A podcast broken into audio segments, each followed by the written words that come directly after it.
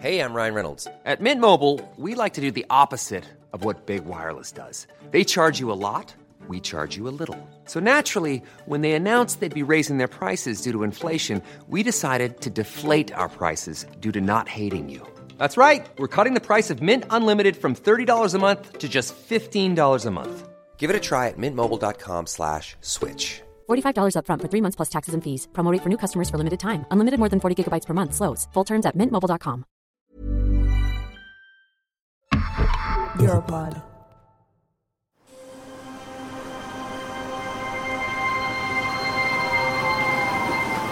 Marejada.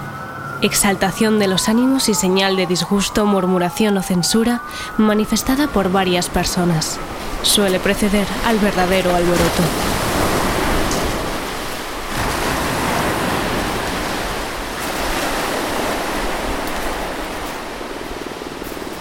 Hay una niña en el puerto. Va cogida de la mano de su abuelo que señala el horizonte. La niña se asusta del ímpetu de las olas, que la ensordecen. Quiere retroceder, pero su abuelo mantiene firme el agarre. Obliga a la niña a encararlas. No quiere que retroceda ante la bravuconería del mar.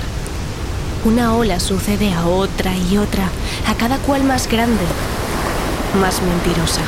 Las gotas salpican sus rostros, incomodándoles con su sal. La niña mira de reojo a su abuelo, que tiene una mirada desafiante. Poco a poco deja de guiñar sus ojos almendrados e imita a su abuelo. Marejada. Estado del mar cuando la superficie aparece perturbada con olas de gran tamaño y fuerza que pueden alcanzar los 4 metros de altura. Esas olas se alejan del lugar donde se originaron y se propagan rápidamente hasta la costa. Zalen no lo pudo descifrar en aquel momento, pero su abuelo estaba enseñándole a convertirse en una mujer rompeolas. No me malinterpreten, no la ayudó a convertirse en el foco de todos los azotes. De eso ya se encargaría la vida por sí sola. No, le enseñó a erguirse por encima del avance de lo que parece imparable.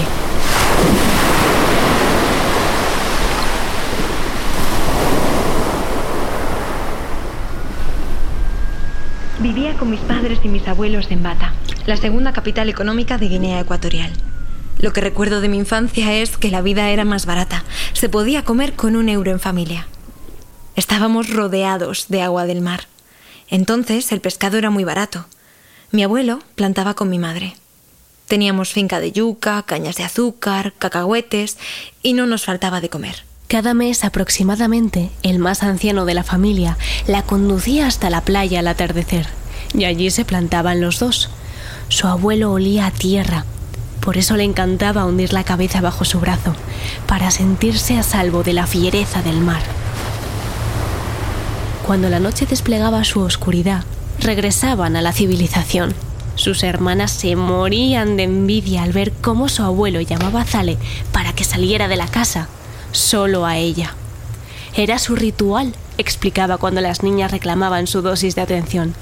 Él necesitaba descansar antes de la luna llena, el gran momento en el que reunían a todos los miembros de la familia frente a la casa. Era un momento especial. Mi abuelo empezaba a contar un cuento, mi abuela otro y otro.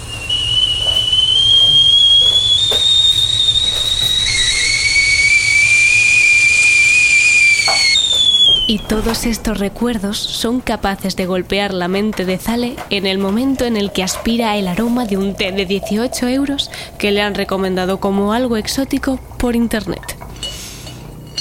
Pero sí, estas hierbas las tenía yo en mi casa. las utilizaba mi abuela para el estreñimiento. En fin, qué de vueltas da la vida. Zale, ¿estás preparada? Vamos a empezar con la entrevista. Sí, voy. Zale cierra la cortina que había apartado para contemplar la ambulancia y coge su taza para seguir a la periodista. El aroma de sus recuerdos impregna el saloncito al que acaban de llegar. Bien, voy a grabar ya. ¿Hace cuánto que llegaste a España? Hará unos seis años. ¿Y a qué te dedicas? Me gano la vida limpiando lo que a otros no les da tiempo de limpiar. Ujú, muy bien. ¿Tuvo muchos problemas para conseguir ese trabajo? En realidad no. Me acogieron como en una gran familia. No me miraban por encima del hombro. ¿Por qué iban a hacerlo? Hay muchos prejuicios sobre las personas como yo. Podían haber imitado a otras personas de aquí, pero no lo hicieron. Supongo. Bueno, aquí muchos somos acogedores con los inmigrantes por norma general. ¿Cuántas horas trabaja? Depende. Acudo cuando me necesiten. Parecen muy flexibles. ¿Le da para ganarse la vida ese horario tan poco definido? Sí, bueno, es que ellos me han ayudado a encontrar un trabajo. A ver si lo he entendido bien. La familia para la que trabaja como limpiadora le ha ayudado a conseguir otras casas en las que limpiar. ¿Quién ha dicho que yo sea limpiadora? Bueno, pensé que usted, al principio de esta entrevista... No, me refería a que me dedico a limpiar lo que a otros no les da tiempo de limpiar. Despejo alguna conciencia. Sensibilizo. Oh, entonces, ¿esa familia de la que hablaba? Soy voluntaria en una asociación. Ellos son la familia que tengo en España. Eh, vale. Ya sabe usted que esta entrevista busca retratar la migración por motivos económicos. Me refiero... Sí, yo respondo a ese perfil también. Por eso me presté a ello. Entonces, es voluntaria. ¿Y siempre supo que quería venir a hacer el voluntariado en España? Es que normalmente es al revés. Oh, no, querida. Cuando estaba en Guinea. Sí, eso. Eh, hábleme de las diferencias entre España y Guinea. Que por cierto, habla usted perfectamente español. Gracias. Es sencillo al venir de Guinea. Pues las principales diferencias que encuentro es que allí muere mucha gente por falta de información. Los tratamientos que se dan allí además son menos potentes que los que llegan a Europa y no hay asociaciones para ayudar a las personas con el virus. Eh, disculpe, me acabo de perder. ¿Se refiere al coronavirus? No, me refiero al VIH. Llegué a España en una situación de vida o muerte. Y sí, a día de hoy puedo asegurar, aunque parezca obvio, que el dinero es un salvavidas al que no todos pueden agarrarse.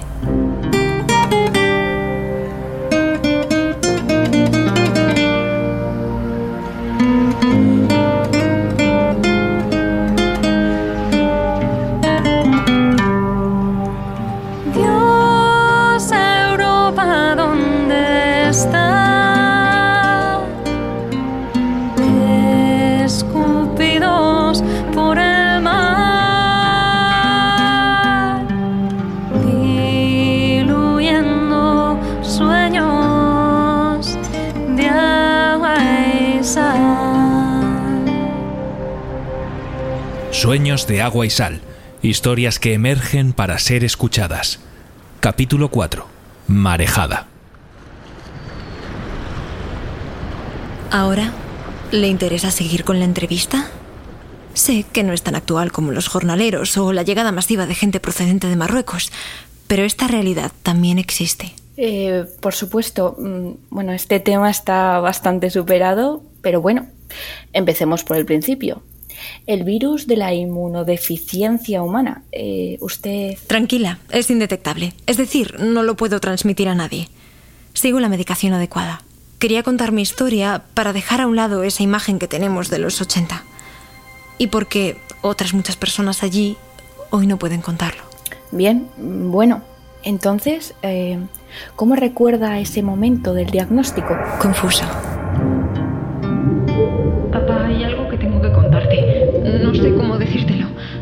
Que era una broma. Tengo miedo.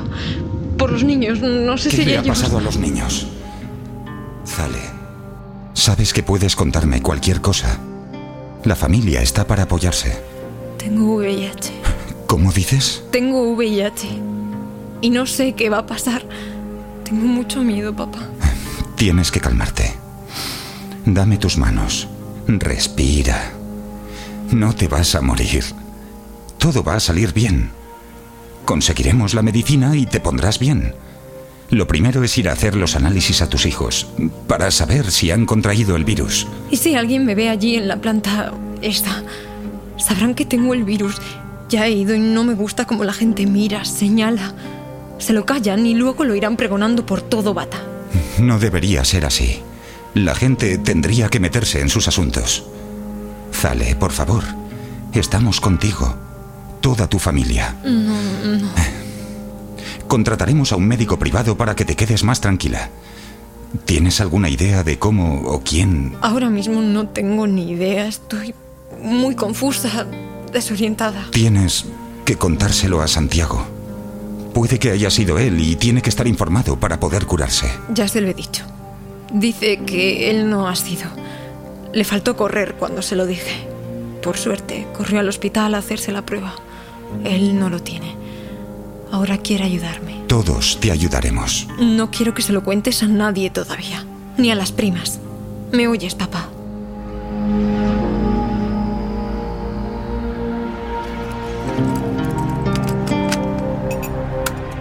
Mi padre era funcionario. Había trabajado viajando por medio mundo. Era un hombre que había tenido acceso a más información. Supo cómo actuar. Por suerte, mis gemelos, mis niños, salieron negativos, gracias a Dios. Supe que me había infectado después de tenerlos a ellos, con la anterior pareja a la que tenía entonces. Traté de ponerme en contacto con él por todos los medios.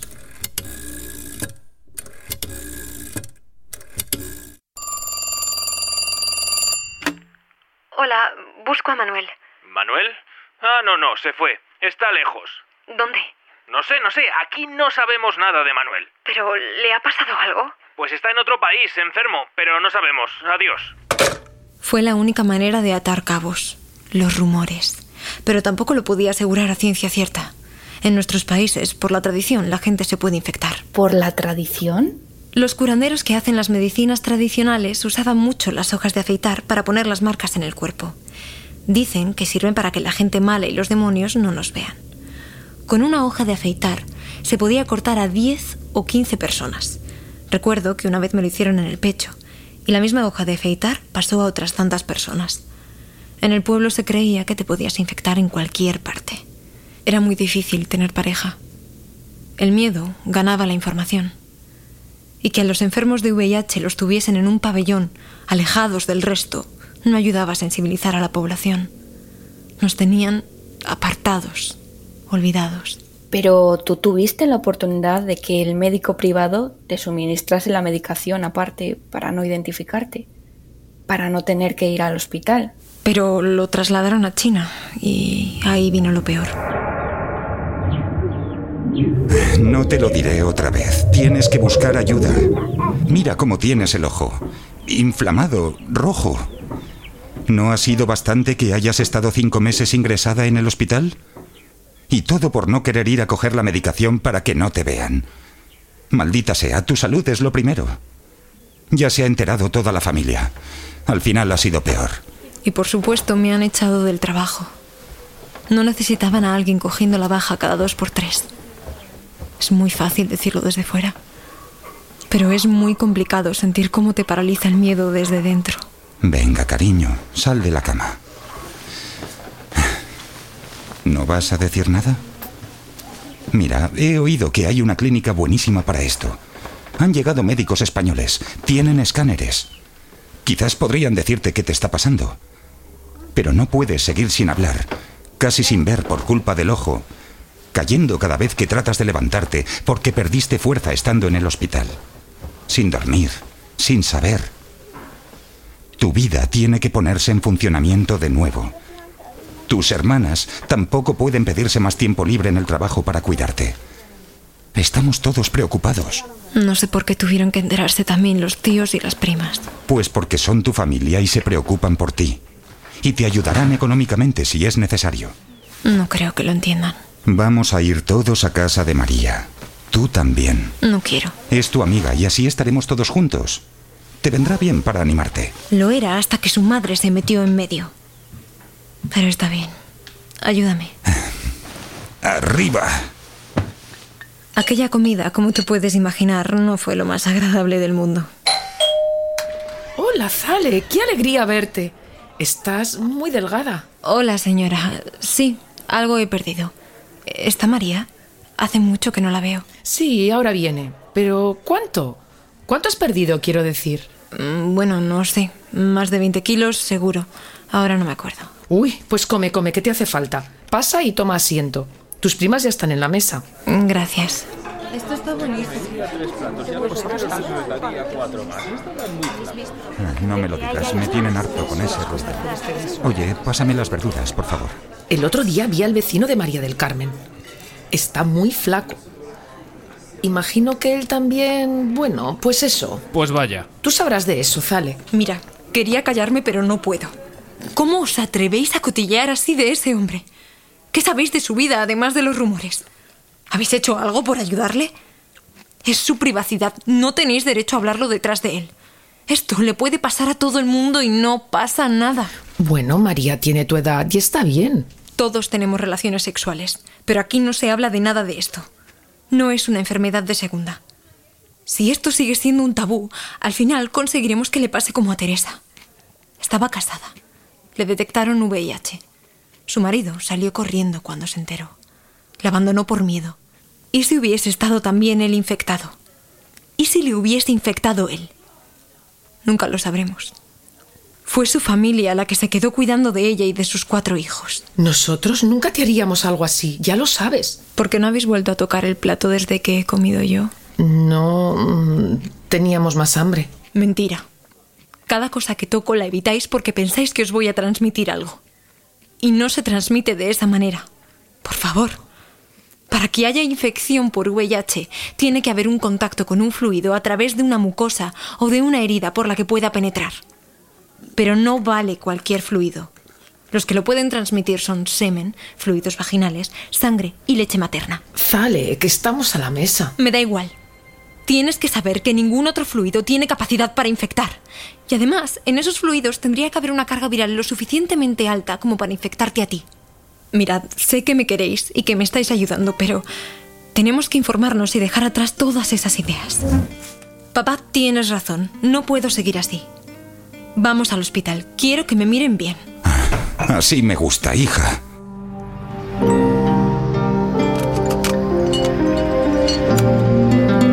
Desgraciadamente el diagnóstico no fue bueno. Cuando me miraron ya tenía sarcoma de Kaposi, un cáncer muy agresivo. Había entrado en la fase final del VIH, el SIDA. Las defensas me habían bajado mucho, tenía tocado el pulmón, se me terminaron de morir las venas del ojo. Fue entonces cuando me hicieron un tribunal médico. Me dijeron que no había tratamiento disponible en Guinea. Los tratamientos que tenemos allí son los antiguos, los que mandaban antes a Europa. Actúan mucho más lento. Era el año 2015. Tenía que salir del país para conseguir el tratamiento, el sofisticado. Cogí un visado Schengen, entré por Francia. Solamente las pruebas que me tuvieron que hacer allí costaron dos mil y algo euros. Mi padre se puso en contacto con mi tía, que vivía en España y que trabajaba de interna en un pueblo. Le dijo que no nos quedaba dinero y que necesitaba ayuda urgente. Ella me acogió y me llevaron al hospital. 26 días entre escáneres. Empezó la quimio. Mientras yo tenía una mínima esperanza aquí, mi amiga María, allí, moría. María, por favor, tienes que tratar de conseguir un pasaporte. No pienso contárselo a mi madre, Zale. He intentado conseguir tratamiento y es muy caro. Ya es tarde para mí.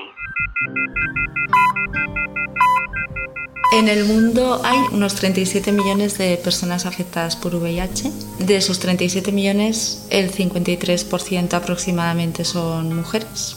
A nivel de, España, eh, somos unos 150.000 personas eh, afectadas por VIH, de las que el 20-25% son mujeres. Un dato que a mí me parece relevante es que en África subsahariana, por ejemplo, el porcentaje es más alto, es un 60% de mujeres afectadas por VIH. Pues, pues por esto que de la violencia que sufren, no tienen tanto acceso a lo mejor a la información como aquí, como el resto de mujeres, la violencia que sufren mujeres y niñas, el tema de, pues, de casarlas eh, cuando son muy jóvenes todavía, de, en cuanto al uso del preservativo, por ejemplo, no, allí no es negociable. Escuchamos a Monse Marín, educadora par de la Asociación OMSIDA, la familia de la que me habló Zale y que le ayudó a hacer frente a los desafíos que se encontró en España.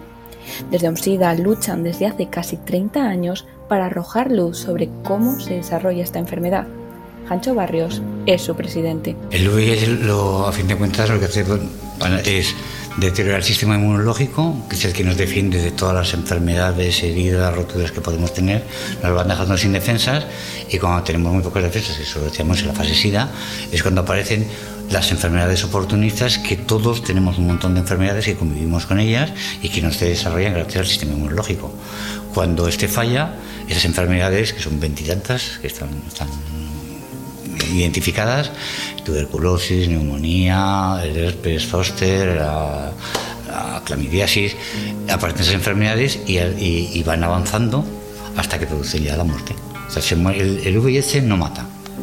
Lo que mata son las enfermedades oportunistas a causa de la debilidad del sistema inmunológico. Yo te puedo asegurar una cosa. El VIH no se llevó a María. Lo que se llevó a mi amiga fue la marejada de rumores y de desinformación y mientras ella moría sola, sin recursos, yo trataba de seguir con vida. Por eso trato de hablar ahora aunque sea tarde. Sé que no existen los milagros, pero quizás pueda volver a ser ese rompeolas para que otras personas consigan llegar a puerto. Dios,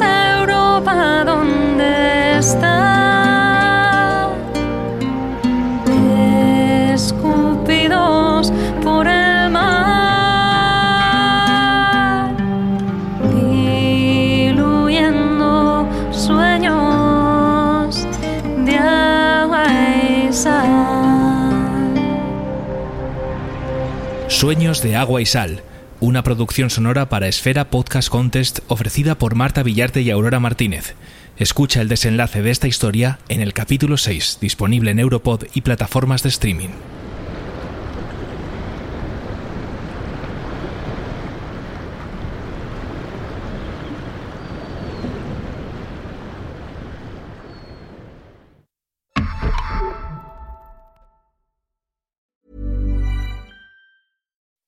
When you make decisions for your company, you look for the no-brainers. If you have a lot of mailing to do, stamps.com is the ultimate no-brainer. Use the stamps.com mobile app to mail everything you need to keep your business running with up to 89% off USPS and UPS. Make the same no-brainer decision as over 1 million other businesses with stamps.com. Use code PROGRAM for a special offer. That's stamps.com, code PROGRAM.